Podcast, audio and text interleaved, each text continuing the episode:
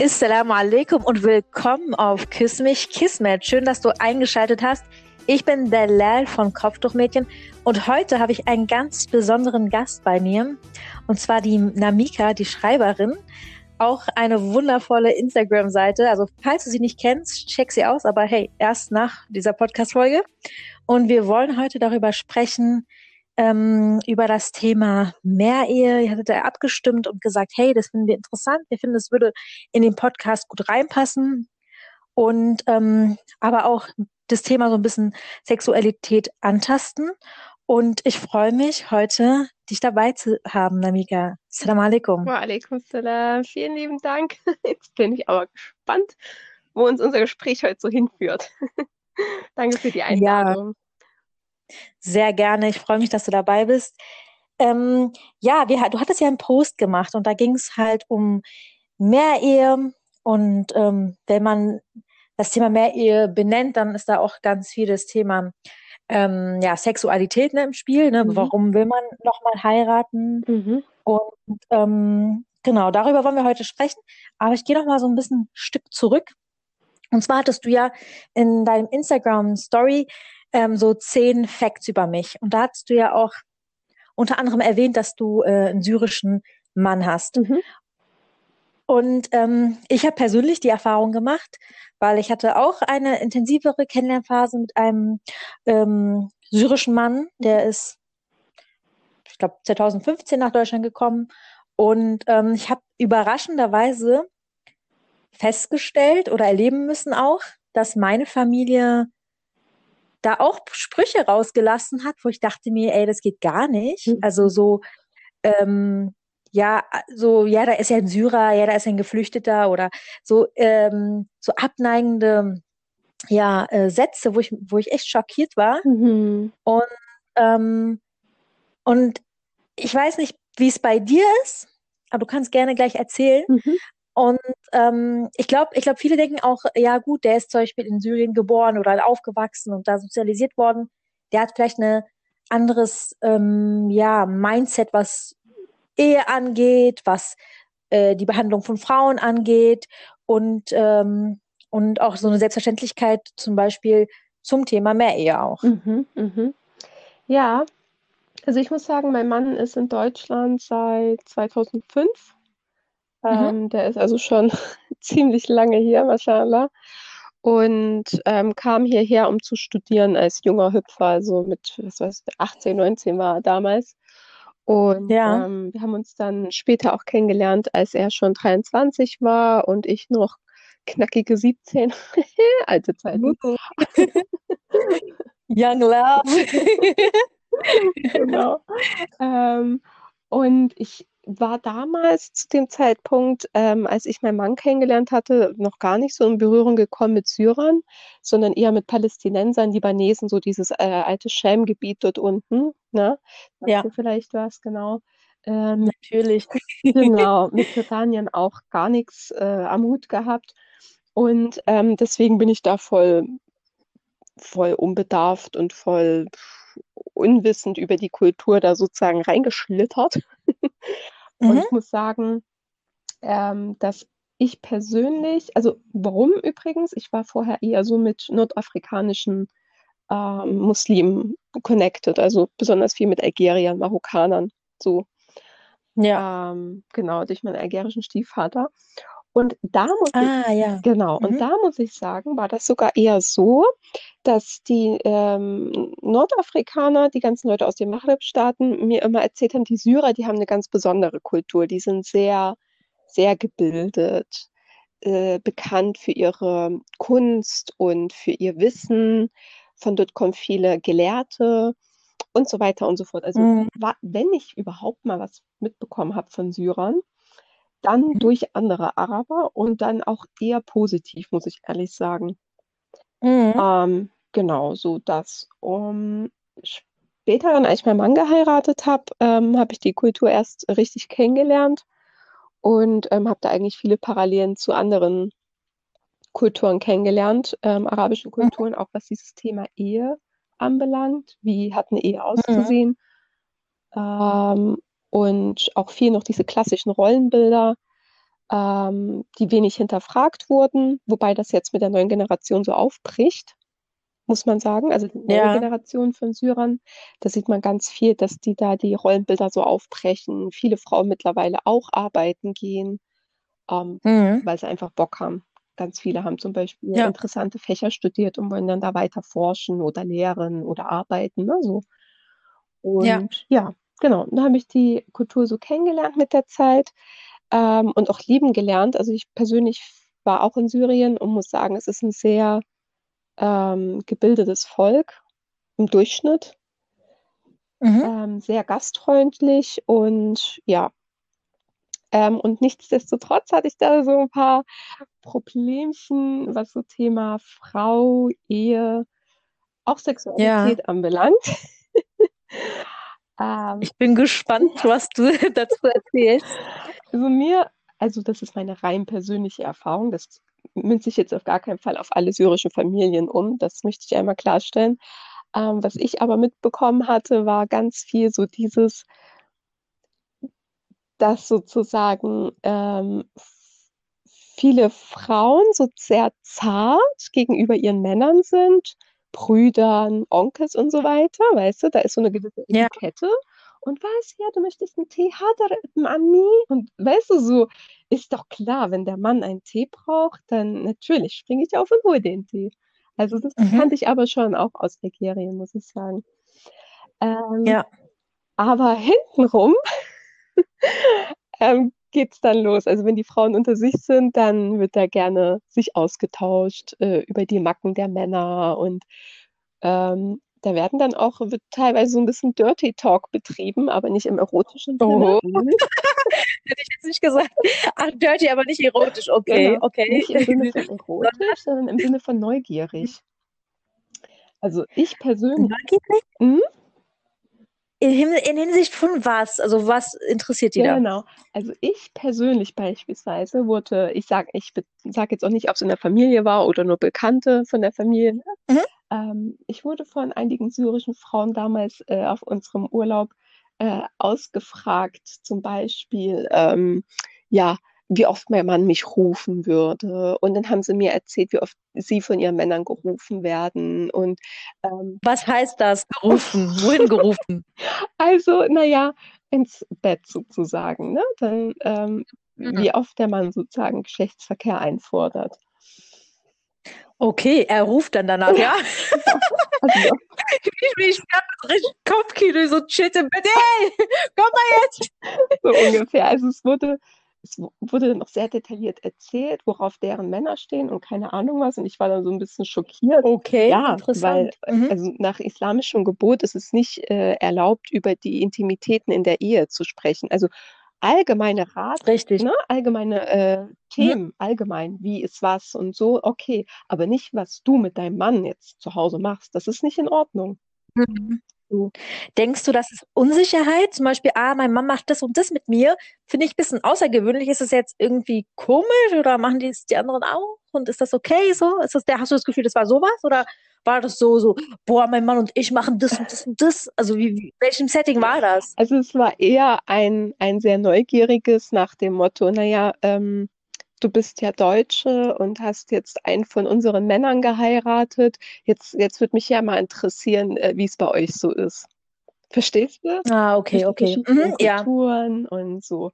Also ich muss auch Ja. sagen, ich habe dazu damals nichts gesagt, weil ich das, ähm, das gehört sich nicht mh, für mich persönlich. Das hat niemandem was anzutun. Ja.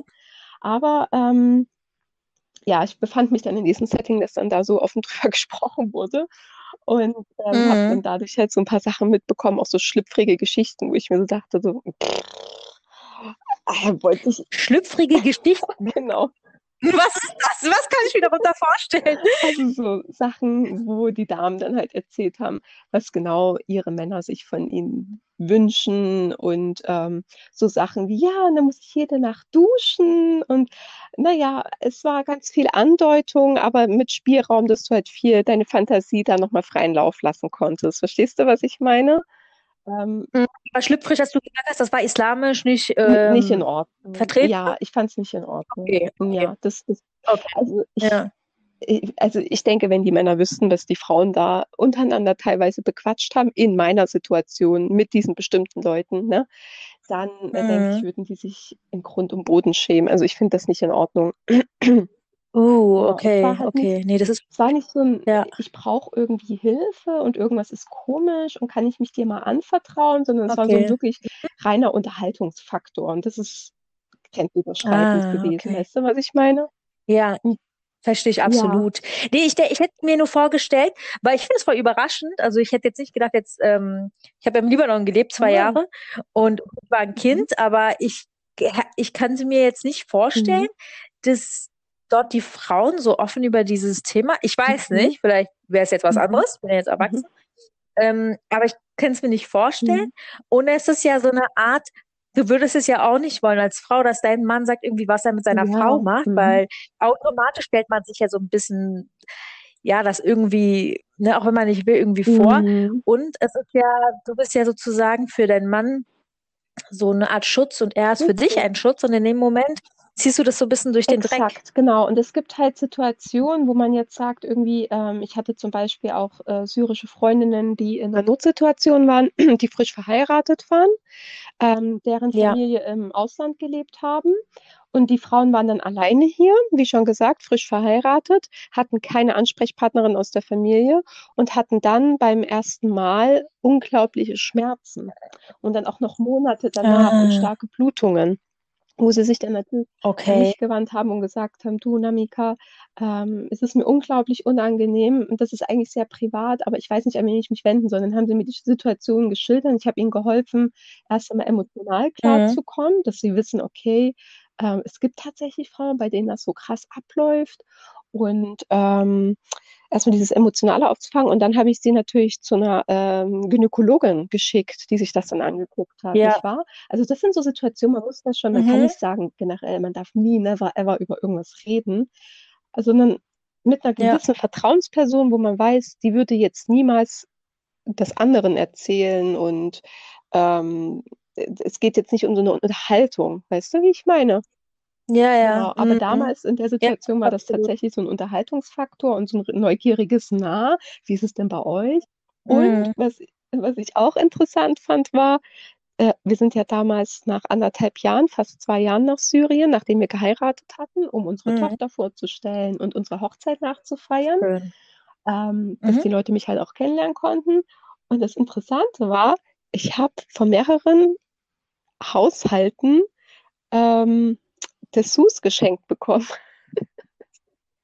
Da, das ist aber was Ja, Typisches. Das ist eigentlich voll krank, aber das wundert mich jetzt nicht. Aber eigentlich ist es voll so, eigentlich ist es voll Hype, weißt du, so Hype, so richtig so, was ist, ja. also, aber ich habe das auch als Kind so, wenn jemand geheiratet hat, ich habe das Mhm. mitbekommen und ich dachte mir so, okay, okay, das ist halt so, die ist jetzt erwachsen und die kriegt halt Ja, Dessous. ja, verrückt, ne? Also ich fand es halt insofern unangenehm, weil ich habe mir dann gedacht, ich werde das nicht anziehen, weil dann stellen die mich vielleicht vor, verstehst du, was ich meine? Und immer diese Modelle, die man dann Oh, so, die, dieses, dann gibt immer mit Seide und äh, dieses komische, dann Spitze und dann hast du so einen Mantel und so. Das, das, das sieht keiner ja, an, nee, ne? und vor allen Dingen ähm, auch so richtig, ähm, bi also billig teilweise, muss man sagen. Also Du wolltest Wort sagen? es gibt ja, ähm, es gibt ja durchaus sehr ansehnliche Mode, was das anbelangt. Und, und dann Auf jeden die Fall, ja. Mode ähm, Straßenstrich, wenn du verstehst, was ich meine. Absolut. Ich denke mir auch so, manche Ja, übertreiben ja. gleich. Die so, okay, draußen so voll so, weiß ich was, verhüllt und dann drinnen, boah, jetzt hole ich richtig raus, jetzt hole ich richtig so die Stiefel und da, Wo ich mir denke so, wow, chill mal, Ja, chill mal. also ich meine, wenn die Leute das äh, für sich privat machen, ähm, also wie schon gesagt, es gibt etwas, es gibt die ästhetische Form es gibt die ähm, wirklich nicht, nicht ästhetische Form. Und wenn man als Paar darauf steht, ist das ja voll okay. Nur ich möchte sowas nicht geschenkt bekommen, Leute. Also bitte, das ist echt peinlich Mhm. gewesen. Ähm, ja, das fand ich ganz interessant dahingehend. Genau. Und du hattest das Thema mit 2015 angesprochen, ähm, wo, wo ganz viele Menschen nach Deutschland geflüchtet sind, ne? Ähm, wie schon Ja. gesagt, also vorher war das ja so, dass ich von den meisten anderen Arabern ganz viel Positives über die Syrer gehört hatte. Ja, bis sie dann plötzlich den Flüchtlingsstatus hatten. Ähm, und seitdem höre ich von Mhm. ganz vielen, ähm, zum Beispiel in unserer Stadt leben ganz viele Tunesier. Wir haben eine starke tunesische Gemeinde. Von ganz Mhm. vielen Tunesiern so richtig rassistischen ähm, Blödsinn. Also wirklich sowas wie, ja, guck dir mal die Syrerinnen Ja. an, die ziehen sich nicht mal ordentlich an, die sehen aus wie leichte Mädchen. Ähm, ganz viele syrische Frauen rauchen in der Öffentlichkeit. Also es werden die ganze Zeit irgendwelche Sachen rausgepickt, besonders äh, über syrische Frauen. Also überhaupt Frauen Echt, ja? sind irgendwie sowieso immer so eine Zielscheibe. Ähm, Mhm. Ich habe das Gefühl, in Berlin, ich, äh, ich komme aus Berlin und ich habe das Gefühl, in Berlin sind so die Männer. Sie haben nämlich ganz viele, ja, ähm, allein, alleinstehende Männer oder Männer so Mhm, äh, Gruppen und so.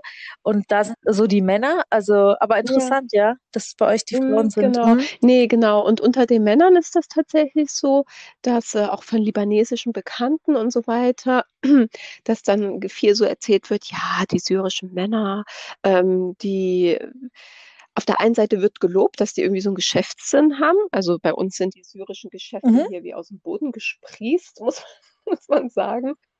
Friseursalon, ein Ja. Lebensmittelgeschäft nach dem nächsten, Mashallah.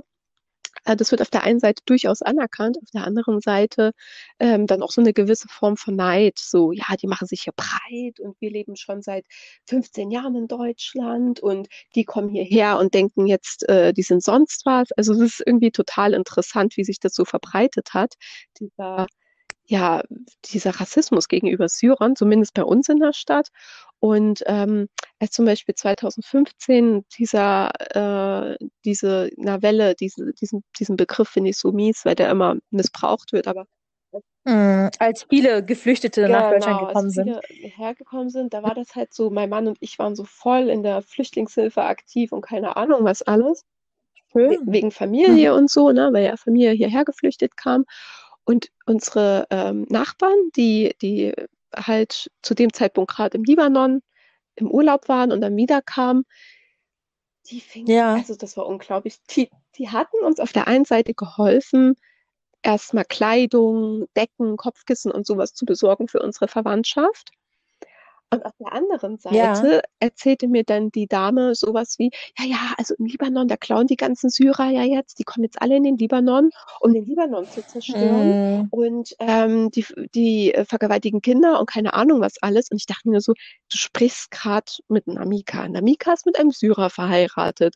Du bringst Mhm. Spenden für eine syrische Flüchtlingsfamilie. Überleg dir doch, was es da gerade Ja. von dir gibt. Ist so paradox, ne? Ja. Aber ähm, um nochmal zu dem Thema Mhm. zurückzukommen, ähm, hast du auch das Gefühl, dass es im äh, Hinblick auf Ehe und Heiraten auch da so Vorbehalte gibt? Ähm, ist mir zumindest jetzt noch nichts aufgefallen. Ähm, nee. Mhm. Also allgemein haben ja einige Araber, Türken und so Perser das Problem, Pakistaner, dass sie irgendwie sehr nationalistisch sind, sobald es ums Heiraten geht. Also viele, nicht alle. Ähm, aber dass Ja. das jetzt in Bezug auf Syrer stärker ist, habe ich zumindest persönlich noch nicht erlebt. Mhm. Nicht. Und, ähm, und das Thema so Mehrehe, ähm, hattest du da mal persönlich Berührungspunkte damit? Weil es gibt ja, also ich hatte ja damit Mhm. angefangen zu sagen, okay, ähm, da gibt's ja auch Vorbehalte gegenüber syrischen Männern, ne? Nicht, dass sie, weil die hergeflüchtet sind, weil, weil die auch dann anders Mhm. sozialisiert sind und vielleicht ist, sind bestimmte Sachen selbstverständlicher für sie und ich äh, rede jetzt nicht nur Mhm. von Syrern, das war jetzt halt Mhm. einfach gut gepasst, aber auch allgemein von Männern, die anders Mhm. sozialisiert sind, dass die vielleicht ähm, ja dann einfach, dass die Mehrehe für die so eine Art vielleicht mehr Selbstverständlichkeit ist und dass es da nichts irgendwie ähm, ja außergewöhnliches ist, aber es können auch Männer sein, die hier in Deutschland geboren und aufgewachsen sind und einfach auch so ähm, in einer Mhm. Familie aufgewachsen sind, wo es tatsächlich mehrere Mhm. Frauen gibt. Ähm, weil du hast es ja Mhm. aufgegriffen in deinem Mhm. Post und da hat es ja sehr viel ja Zuspruch gegeben und endlich spricht es mal jemand an und ähm, wie, wie bist du darauf gekommen? Was war es für dich? Welcher Kontext Mhm. war da? Ähm, Du meintest jetzt den Post, wo ich zuletzt noch den Livestream dazu hatte, oder? Wie welcher Post? Du hattest da einen Post, da weiß ich noch, da ging es halt um Mhm. Mehrehe. Und da hast du gesagt, irgendwie, ähm, du, du verstehst es nicht, ähm, warum jetzt bestimmte Männer, äh, die eine Frau Ja. haben, Ach so, noch ja, eine ja, zweite Frau genau. heiraten Ja, wollen. Und viele. äh, äh, ja, Junggesellen und die, die halten ja auch aus. Ja, kann ja, ja. sein? Ach so, ja, ja, genau, genau. Siehst du, Namika, die Oma, ich sag's dir. Du machst einfach sehr viel Content, mashallah. Deswegen hast du es nicht mehr so auf dem Nicht mehr. Schirm. Ja. Nee, also, also zum Thema Mehrehe kann ich sagen, was Syrer betrifft, ähm, dass es da unglaublich unterschiedlich ist. Also nach meiner rein persönlichen Erfahrung würde ich sagen, es ist nicht die Norm, dass eine Zweitfrau genommen wird. Und es hängt extrem stark einmal von der Stadt ab, in der die Leute leben, dann nochmal, ob es Stadt oder Dorf ist und ähm, dann nochmal auf den jeweiligen Familienclan. Also mein Mann kommt zum Beispiel aus ja, so einem Familienclan. Das hört sich jetzt so nach Gangster an. Nee, Familienclan, sondern einfach so eine große Familie. Ja. Ähm, und in der Familie meines Mannes beispielsweise ist es total unüblich, dass eine Zweitfrau genommen wird, geschweige denn Dritt- oder Viertfrau. Das ist echt die absolute Ausnahme. Ähm, die leben dort schon sehr monogam. Und ich muss sagen, das ist allgemein so ein Ding, also nach meiner rein persönlichen Erfahrung, dass es in der arabischen Welt ähm, sehr umstritten ist, dieses Thema Mehrehe. Du hast irgendwie immer mal Leute, die das total, ähm, wie soll ich sagen, also religiös ist es irgendwie so, dass viele sagen theologisch, ja, rein theoretisch ähm, ist es irgendwie erlaubt und dann gibt es ja die und die Ansichten von dem und den Mhm. Gelehrten, das wird dann schon diskutiert, ne? Aber dass es dann in der Ja. Praxis eine Anwendung findet, ist nach meiner rein persönlichen Erfahrung ähm, stark unterschiedlich, auch in den jeweiligen Ländern. Und ich muss sagen, dass ähm, da teil, teilweise sehr konträre Posi Positionen bestehen. Also ich kenne ganz viele arabische Familien, die zum Beispiel irgendwie sagen, ja, das ist doch voll normal und muss man sich nicht so anstellen und es ist halal und bla und dann ähm, da, da sind teilweise drei, vier Frauen dann pro Mann vorhanden.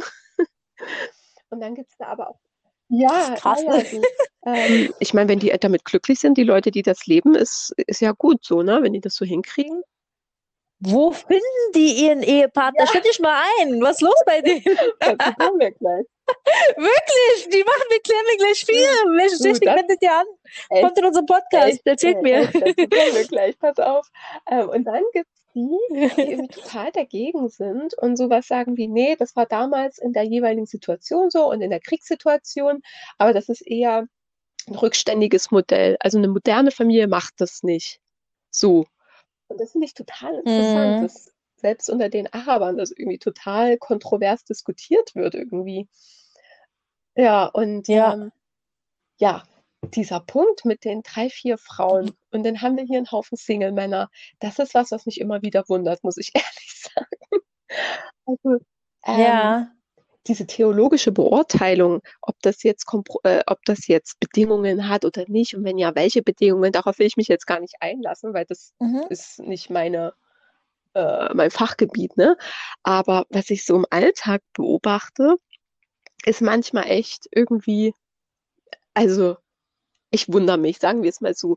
Mein Mann und ich, wir kennen zum Beispiel ganz viele junge Männer, die seit, was weiß ich, mehr als fünf, sechs, teilweise zehn Jahren verzweifelt eine Frau suchen. Mhm. Wir reden später nach dem Podcast.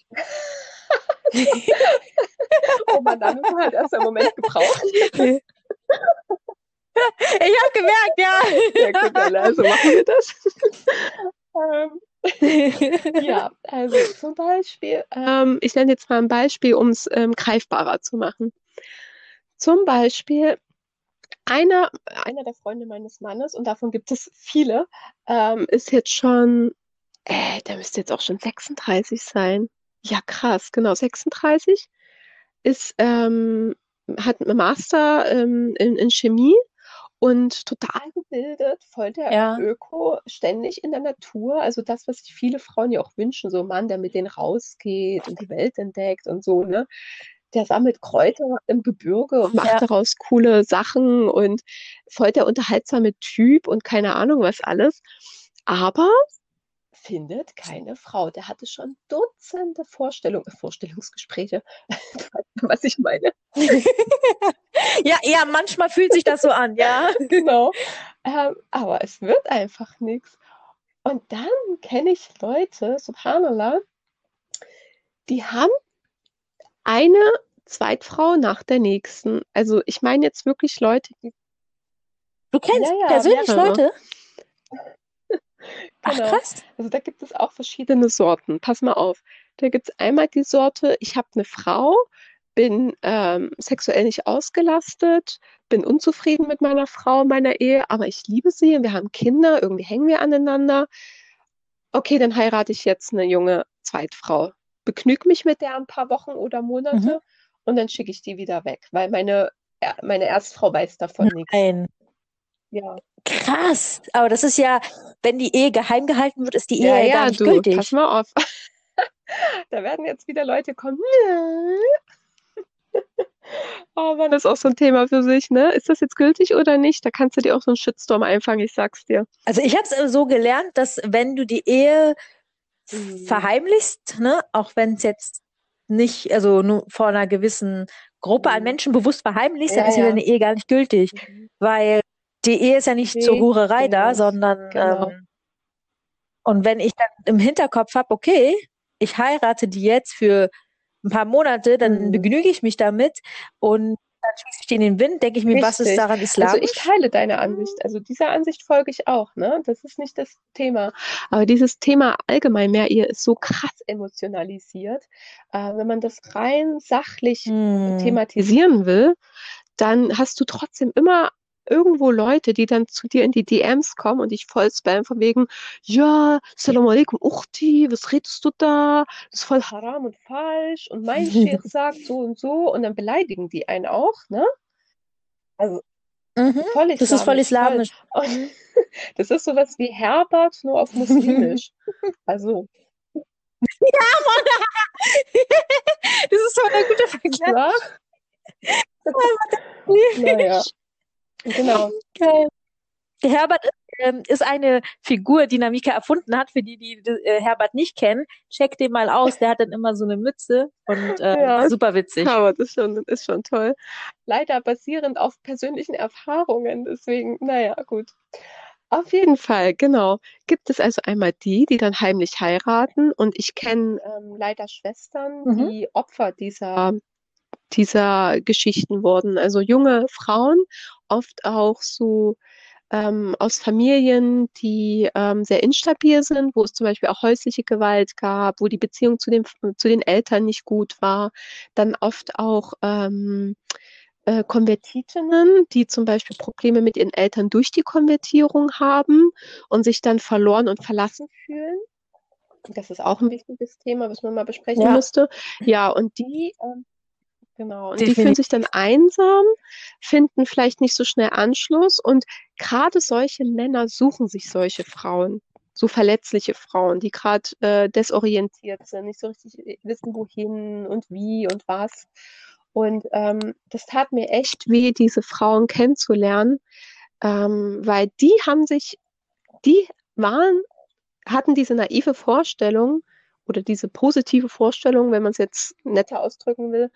Ja. Ja, der meint das ja ernst mit mir. Und da konnte man noch so lange auf die einreden. Du, dass ihr euch nur am Wochenende trefft und ausgerechnet nur um äh, Sex miteinander zu haben und immer nur bei dir in deiner Wohnung und du bekommst nie einen Cent von dem zu sehen und so weiter und so fort.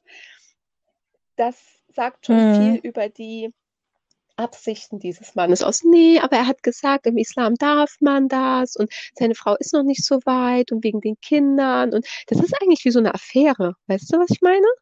Absolut. Also ich finde, das ist sogar eine Beleidigung, dieses, dieses, was da passiert, Richtig. Mehr-Ehe zu nennen, Absolut. ist, finde ich, eine Beleidigung, weil er behandelt sie ja nicht mal wie eine Richtig. Wie eine, Ehefrau. Hure.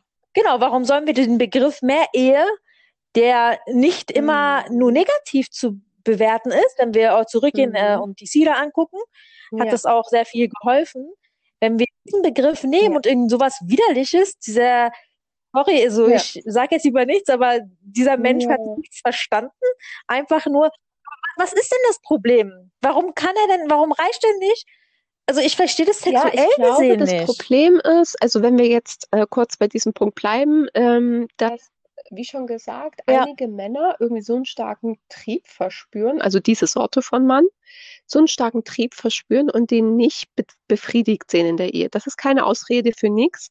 Das Problem fängt da an, wo sie das nicht Mhm. mehr reflektieren und regulieren, sondern sich dem so hingeben, so nach dem Motto, ich bin ja ein Mann, ich kann ja nichts dafür. Und dann muss ich jetzt, das ist mein gottgegebenes Recht, mir jetzt eine Zweitfrau zu holen, um das an der auszuleben. Das ist so der Punkt. Und wenn ein Mann irgendwie wirklich dieses Problem hat, das haben, das, das Problem ist ja in vielen Ehen, das erste Jahr ist so voller Hormone und da geht's äh, rattert die Ratter ab, ne? So, Punkt, Punkt, Punkt. So. Ähm, also bei Okay. vielen so. Und irgendwann fla flaut das dann wieder ab. Die Hormone nehmen ab und äh, man gewöhnt sich aneinander und es ist irgendwann nicht mehr so krass übertrieben aufregend wie im ersten Jahr. Das ist normal. Und anstatt dass Paare dann, also diese speziellen Männer und, und Familien, ne, bleiben wir bei dem Beispiel, dass die sich dann nicht Ja. reflektieren und dann irgendwie das ansprechen. Kommunikation ist ja auch wichtig, ne? Dieses, du, Schatz, ganz ehrlich, irgendwie finde ich es langweilig mittlerweile. Also nicht du, nicht wir, sondern das, was wir machen. Können wir mal bitte zusammen was Neues Ja. ausprobieren, überlegen, wie wir es wieder aufpeppen können? Oder weißt du, wie ich meine? Aber inwiefern kannst du denn im islamischen Rahmen auch Sachen ausprobieren? Weil ich glaube, da muss man auch vorsichtig sein. Jetzt da nicht irgendwie crazy Genau. Fantasien da. Genau, dazu Weißt was ich ich gleich ähm, was sagen wollen. Ich wollte nur kurz das nur abschließen, damit man das jetzt Mhm. nicht als Ausrede für dieses schlechte Verhalten ähm, jetzt versteht. Ich will das nicht rechtfertigen, sondern im Sinne von, anstatt dass die Leute sich zusammen hinsetzen und sagen, wir arbeiten jetzt an unserem Intimleben, wir arbeiten jetzt an uns beiden, ähm, gibt es dann halt immer mal wieder komische Exemplare, die dann losziehen und sagen, ja, dann äh, nehme ich mir jetzt eine Zweitfrau, dann ist es wieder so schön aufregend wie äh, damals mit meiner ersten Frau und weißt du, wie ich meine? Und das ist halt echt eine Schweinerei. Also das ist ähm, Mhm. unislamisch, unislamischer geht's gar nicht, weil erstens wird die Frau verletzt, die dafür herhalten muss, dass sie am Wochenende besucht wird, ne? Und zweitens Mhm. äh, betrügst du deine Frau. Ja. Es ist nichts als Betrug, weil du lügst, um diese Sache Ja. machen zu können. Und von daher würde ich sagen, das ist voll am Thema Mehrehe vorbei, aber wird immer wieder als Mehrehe bezeichnet. Ne? Mhm. Ja, das ist so Richtig, die genau. Ausrede dann, ne? Dafür, für sein Absolut. So im Prinzip. Weil da gehört so viel Absolut. Verantwortung dazu. Deswegen denke ich mir, warum zwei Frauen kannst du der Ja, ersten erstmal genau. gerecht werden? Ja, Also, also krass, das ist de deine Verantwortung. Du musst dann am Ende vor Allah stehen und dann gucken, dass du deine, ähm, ne, deine Verantwortung da ähm, wahrgenommen hast. Und wenn nicht, dann Ja. sieht's blöd aus. Ich würde mir genau. das Und ich zweimal denke mir überlegen. auch manchmal, die, ähm, soll, dieser Art von Mann fehlt vielleicht auch die Selbstreflexion dahingehend, dass man sich überlegt, ähm, wa warum hatte meine Frau keinen Bock auf mich? Also weißt du, was ich meine? Es ist einfach so. Ähm, viele Frauen haben Ja. keine Lust auf ihre Männer, weil die Männer anfangen, sich selbst gehen zu lassen oder ähm, weil sie ähm, ähm, der Frau wenig Anerkan Anerkennung schenken, weil sie wenig mithelfen. Ähm, weißt du, also es gibt so viele Faktoren oder weil, weil sie es einfach nicht bringen, um es auf Mhm. den Punkt zu bringen, ähm, weil sie nur auf ihr eigenes Interesse bedacht sind. Also frag dich doch selber, Mhm. was kann ich tun, um mit meiner Frau wieder dahin zu kommen, wo wir mal standen, so, ne? Ähm, genau, das wollte ich kurz, das ist sozusagen das Mhm. eine, was ich so an Mehrehe, in Anführungsstrichen Mehrehe miterlebt habe, oder nicht miterlebt, nur beobachtet. Ja. Ähm, und das andere ist, dass es Paare gibt, ähm, wo das auch wirklich funktioniert. Also total interessant, aber es sind unglaublich wenige. Richtig. Also die Mehrehe Wo das funktioniert. wirklich so ein Dream-Team ist, so, Okay. Dreier, so eine Drei Dreiecksbeziehung. Ähm, und die Frauen sich super verstehen, total unterstützen gegenseitig.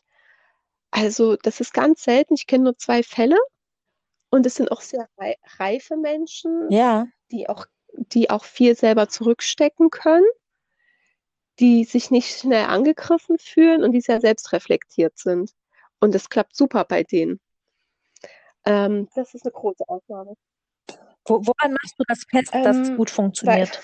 weil die das, ähm, weil man das sieht, also die machen ganz viel zusammen, die ähm, sind wie beste Freundinnen, also die haben kaum Freundinnen nach außen hin, weil die miteinander sehr gut befreundet sind.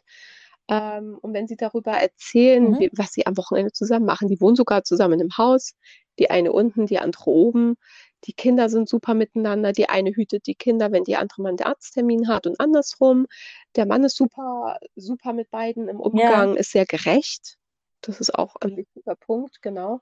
Aber wie schon gesagt, davon kenne ich nur zwei Fälle von, was Mhm. weiß ich, hm, 10, 15, die ich so in den Jahren mitbekommen habe.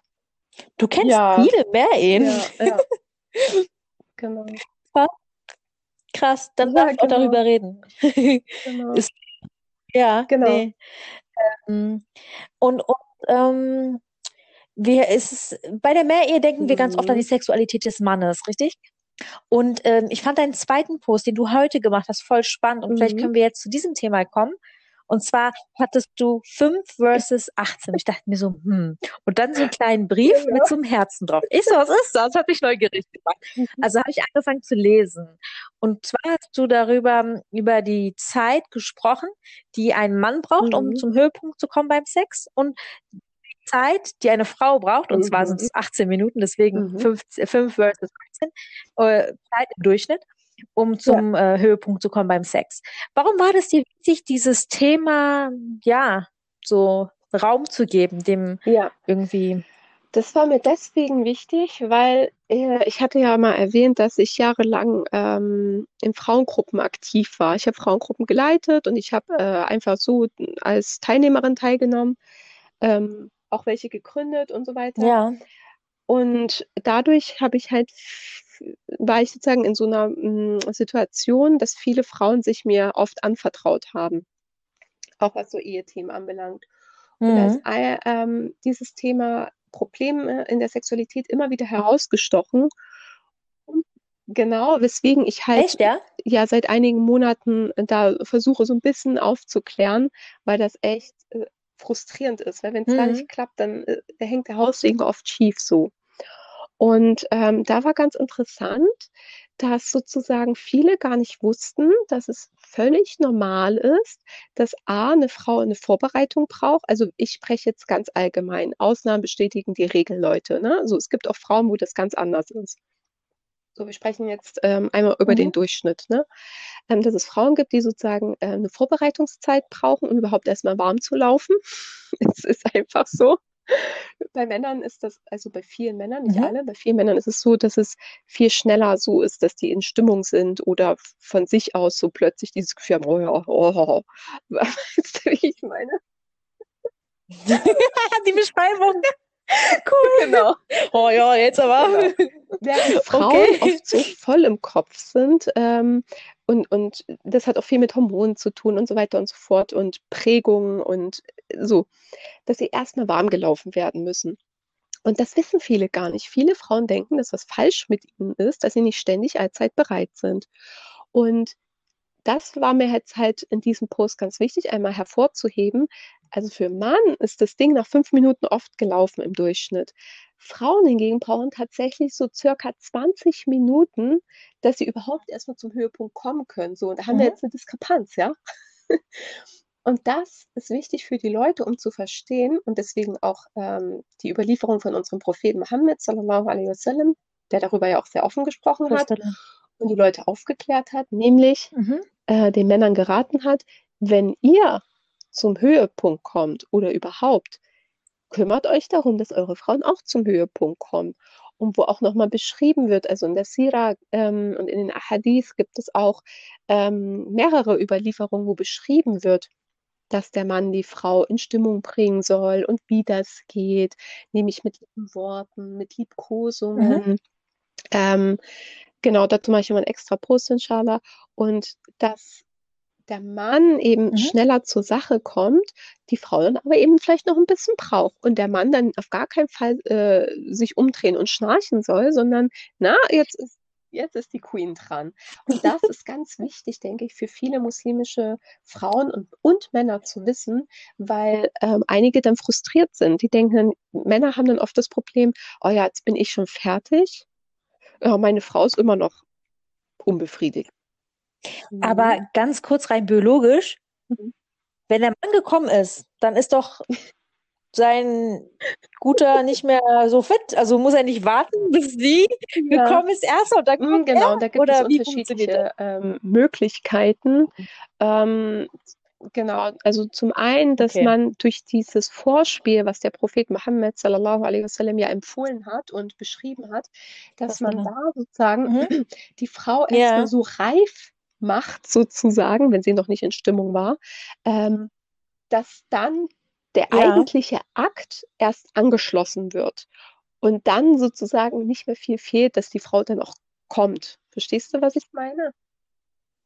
Also, Okay, okay, jetzt verstehe ich es. Weil ich habe mir gerade gedacht, so, hm, wenn er jetzt erstmal zum Höhepunkt kommt und Ähm, dann sie, funktioniert ja, das rein nee, wird schwierig, So. weil das ist ja ein Schwellkörper, der dann eben, das Blut fließt dann zurück und die Schwellung nimmt ab, genau, ist dann also nicht mehr steif. Der Körper sagt, äh, war's. Genau. So nach dem Motto. Aber, aber wenn er noch nicht äh, zum Höhepunkt kommt und die Frau erstmal kommt, dann Genau. ist das ja Und sicherer, ne? ähm, es ist auch Gegeben. nicht schlimm, wenn, wenn der Mhm. Mann dann schon äh, zum Höhepunkt gekommen ist, weil es dann auch noch andere Methoden gibt, wie er seine Frau glücklich machen kann. Und das ist dann auch nochmal ein extra Post wert. Darüber gibt Ah, es auch ähm, im englischsprachigen Raum ein Buch, das von Ja. einer Muslima geschrieben wurde, die genau diese Themen aufgreift. Wie kann man sich gegenseitig glücklich machen? Es ist ja nicht immer nur diese reine Penetration, äh, na, mit, mit. Hans-Peter und Uschi, Mhm. sondern es gibt eben auch andere Möglichkeiten, Sexualität zu leben und zu Ja, genießen. Mhm, stimmt. genau.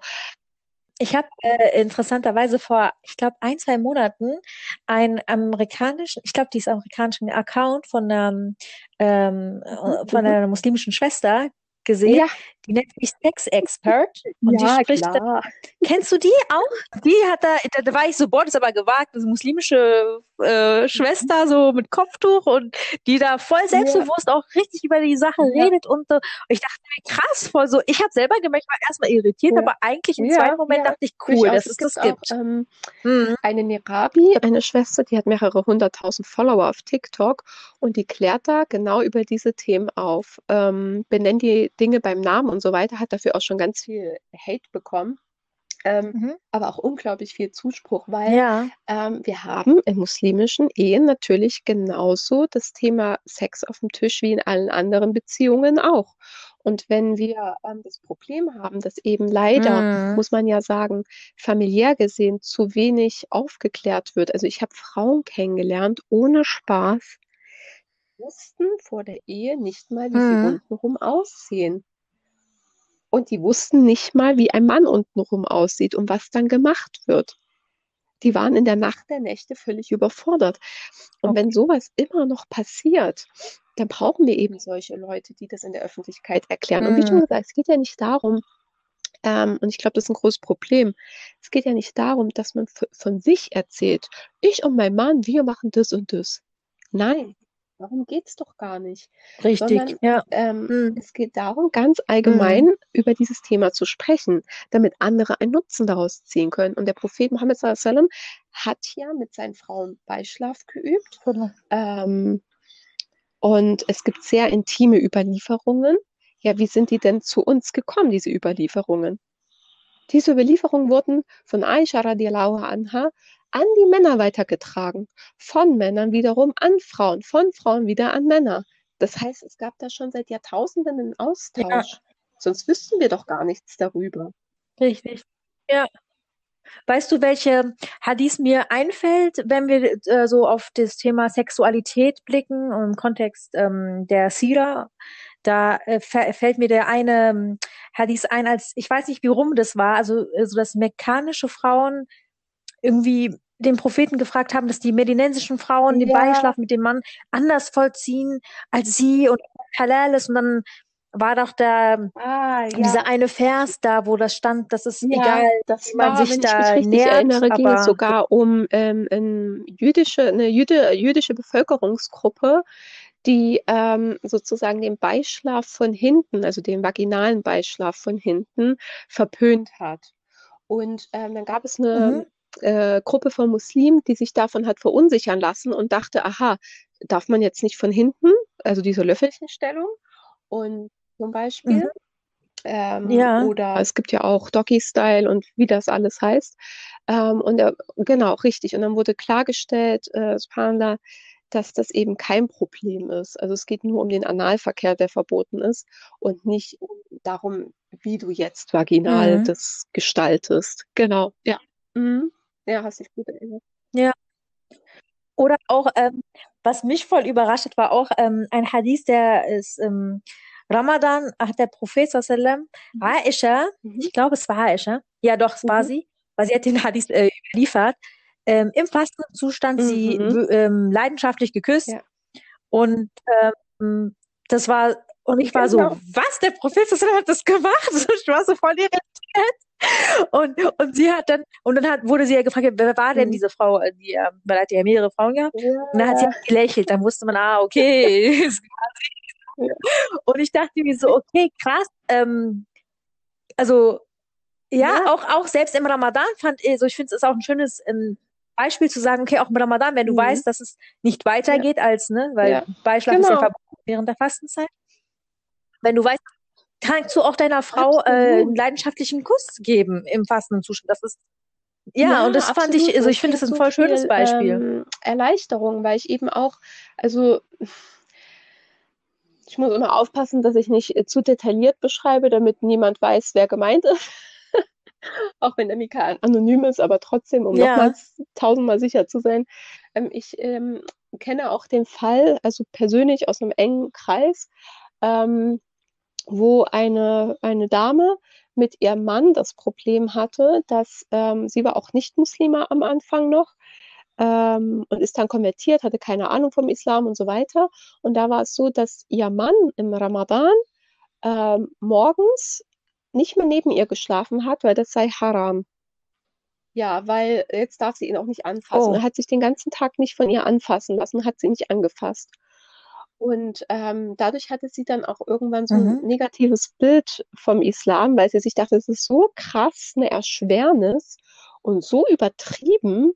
Ähm, und ich kann das verstehen. Und subhanallah, wenn wir uns aber genau dieses Beispiel vor Augen führen, was du gerade erwähnt hast, dann bringt das Erleichterung. Und deswegen finde ich es so wichtig. Es gibt in unserer Community merkwürdige Vorstellungen, die absolut weit entfernt von der islamischen Theologie sind, aber praktiziert werden.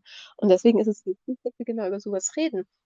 Und Mhm. subhanallah, was ich, genau, was ich auch noch schön finde, Ja, sind zum Beispiel stimmt. die Überlieferungen, ähm, in denen der Prophet Muhammad sallallahu alaihi wasallam und Aisha radiallahu anha eben Situationen beschreiben. Ähm, zum Beispiel, ja, dieser Hinweis, dass man sich auch sexuell miteinander vergnügen kann, ohne zu penetrieren während der Menstruation. Mhm. Also es gibt ja in der, genau, es gibt in der islamischen Theologie Okay. ähm, äh, im Fiqh, also ja, es wird als Jurisprudenz übersetzt, so ganz richtig ist das nicht, sagen wir jetzt mal Rechtslehre, na, so grob, dass sozusagen der Bereich, ähm, Ja. der Intimbereich der Frau, grob gesagt, die Definition ist genauer, dass der tabu ist während der Menstruation. Ne? So. Aber der Prophet Muhammad erklärt Ja. dann eben auch in einem Hadith, dass das zwar tabu ist, aber man ansonsten alles andere machen kann. So. Und das muss man sich aber auf der Zunge zergehen lassen, Ja. wie, äh, ja, wie, wie genau diese Anleitungen eigentlich für uns sind und ähm, ja, wie, wie, wie breit das Spektrum ist, was Mann und Frau Mhm. miteinander machen können. Absolut. Und weißt du, was ich voll interessant finde? Ich habe mal in so einem anderen Podcast gehört, Mhm. schon, boah, ein, zwei Jahre her. Und da haben die Mhm. beschrieben, da reden die über alles Mögliche. Und da haben die Mhm. mal über das Thema auch Sexualität gesprochen. Ähm, und da haben die auch erzählt, Mhm. dass Sexualität Mhm. ähm, zwei Menschen, ne, die so und in der Ehe, also in der Ehe ist ja, Mhm. das ist ja das, was wir anstreben. Ähm, das ist so eine auch mehr Genau. als nur jetzt dieser sexuelle Akt, sondern das ist Richtig. auch eine Mhm. Form von Kommunikation, so. Und ähm, und ich fand das voll spannend, weil ich dachte mir, okay, das es sagt auch etwas aus. Es ist, es Ja. ist ein Kommuni du kommunizierst irgendwie auch. Und andererseits habe ich dann auch noch gehört, okay, wenn wenn es gut mhm. ähm, so sexuell läuft bei einem Paar, dann ist das, ähm, dann ist das sozusagen mhm. 20 Prozent und 80 Prozent ist der Rest. Ja. Aber wenn das schlecht ja. läuft, ist das 80 Prozent äh, und 20 mhm. Prozent ist der Rest. Also auch wenn genau. der Rest gut läuft, aber das Bett schlecht läuft, ja. Ja 80 Prozent so. Und ich dachte mir, okay, mhm. krass. So, es ist ein sehr wichtiges Thema. Das heißt, wenn man schon den Partner genau. gefunden hat, Gratulation, Mabruk. Und äh, da muss genau man halt das. dran arbeiten, dann ist es halt nicht gegessen, ne? Mhm. Nach den ein, zwei Jahren mhm. äh, rosa-rote Brille mhm. und Schmetterlinge im Bauch und Hormone. Absolut, und genau. Das da muss man Punkt. halt dran arbeiten. Und da schwingen wir jetzt wieder den Bogen zur Mehrehe, weil du ja vor uns angesprochen hattest, ja viele denken, es geht dabei um Sexualität.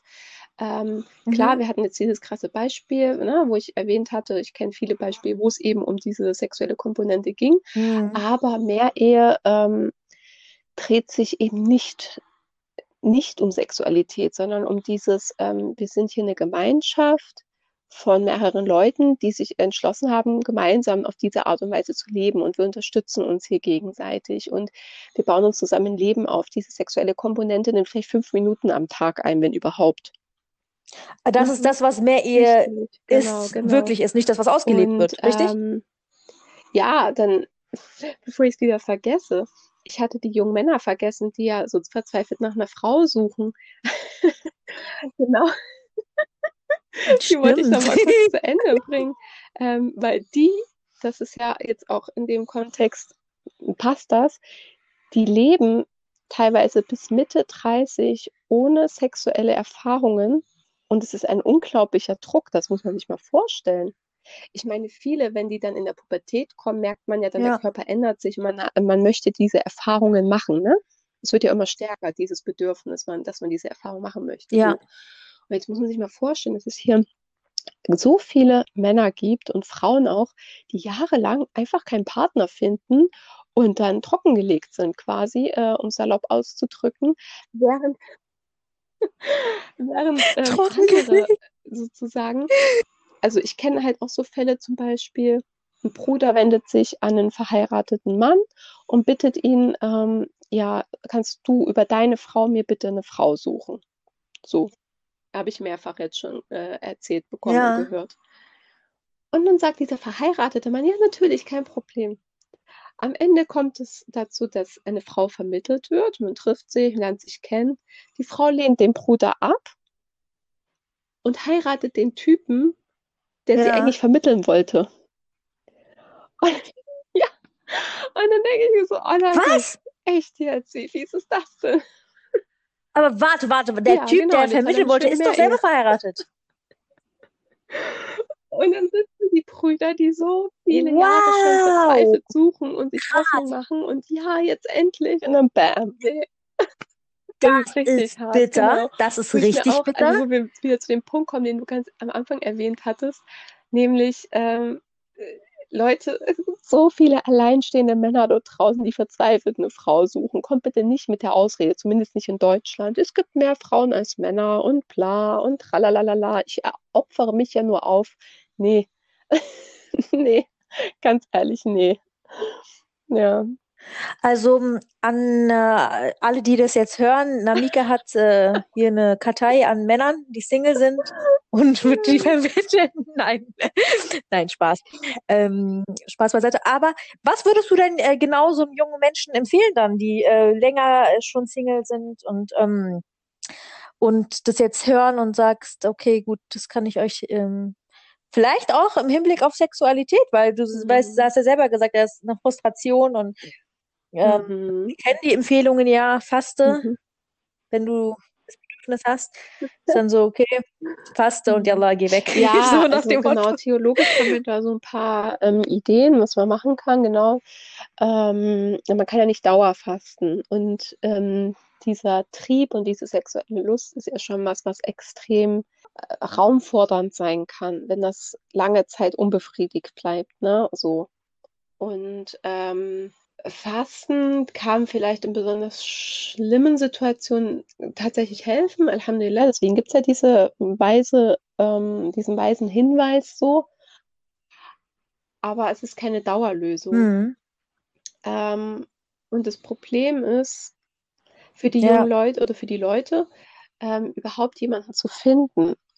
Und mein Rat wäre einfach wirklich, sich nicht zu schämen im Sinne von, ich bleibe in meinem Kämmerlein und warte, dass mir endlich der oder die Richtige über den Weg läuft, sondern aktiv auf die Suche zu gehen. Und ähm, dieses Mhm. Ding auch, wenn man jetzt, ähm, dazu hatte ich mal einen Livestream, ähm, wenn du jetzt zum Beispiel im Bus sitzt oder an der Uni oder auf der Straße, was weiß ich wo, und du siehst da eine, eine Frau oder einen Mann und denkst dir so mehrmals und denkst dir so, "Ha, hm, hab in den oder in die habe ich mich verguckt und ich würde zumindest gerne mal fragen, ob wir uns kennenlernen könnten. Dann könnte man in der Situation ja durchaus die Telefonnummer anbieten und sagen, hier ist die Telefonnummer von, was weiß ich, meinem Bruder, meiner Schwester, meinem Vater, von mir. Äh, vielleicht, wenn du Interesse hast, könnten wir uns mal treffen und gucken. So, weißt du, wie ich meine? Das ist ja islamisch gesehen. Boah, das, das, das, das stelle ich mir echt Ja. krass vor. Also da muss man Ähm, schon genau, sehr, sehr das ist mutig halt der sein. Punkt. Man hat Angst vor Ablehnung und dass man in einem schlechten Licht gesehen wird. Ähm, deswegen Ja. ist es ja auch so unglaublich wichtig, das auf die richtige Art und Weise zu machen. Und es ist eine Überwindung. Das wäre so eine Idee. Ähm, oder zum Beispiel, dass wenn man ähm, eine Schwester oder einen Bruder irgendwo regelmäßig sieht, dass man versucht herauszufinden, hat irgendjemand denjenigen kennt und dann über drei Ecken kennst du den, die und kannst du Ja. mir irgendwie Kontakt vermitteln, kannst du fragen, ob klar und so. Ja, das ist halt echt schwierig, ähm, an, an den Partner zu kommen. Ähm, und auf sexueller Ebene, ja, dann sich mal theologisch damit auseinanderzusetzen, was es vielleicht für Alternativen gibt hinsichtlich äh, Selbstbefriedigung, weil da gibt es ja auch Mhm. ähm, unterschiedliche Ansichten. Einige sagen es haram, andere sagen nur als Notfall, wenn es nicht mehr aushält. Ne, dass man sich da nochmal schlau macht und nicht einfach Ja.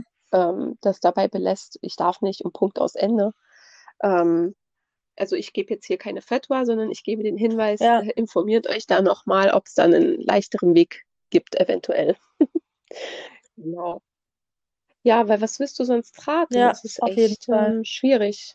Und ich glaube, es ist auch bewusst zu sein, ich habe dieses Gefühl und nicht zu sehr so frustriert zu sein, zu sagen, Richtig. ey, das ist Mhm. auch ein Zeichen, dass ich gesund bin, ne? Ne? Das Gefühl zu haben, hey, Ja, dein ja, Körper funktioniert richtig, die Hormone ja, funktionieren richtig, dass du dieses Gefühl hast, du bist gesund, das ist was Schönes.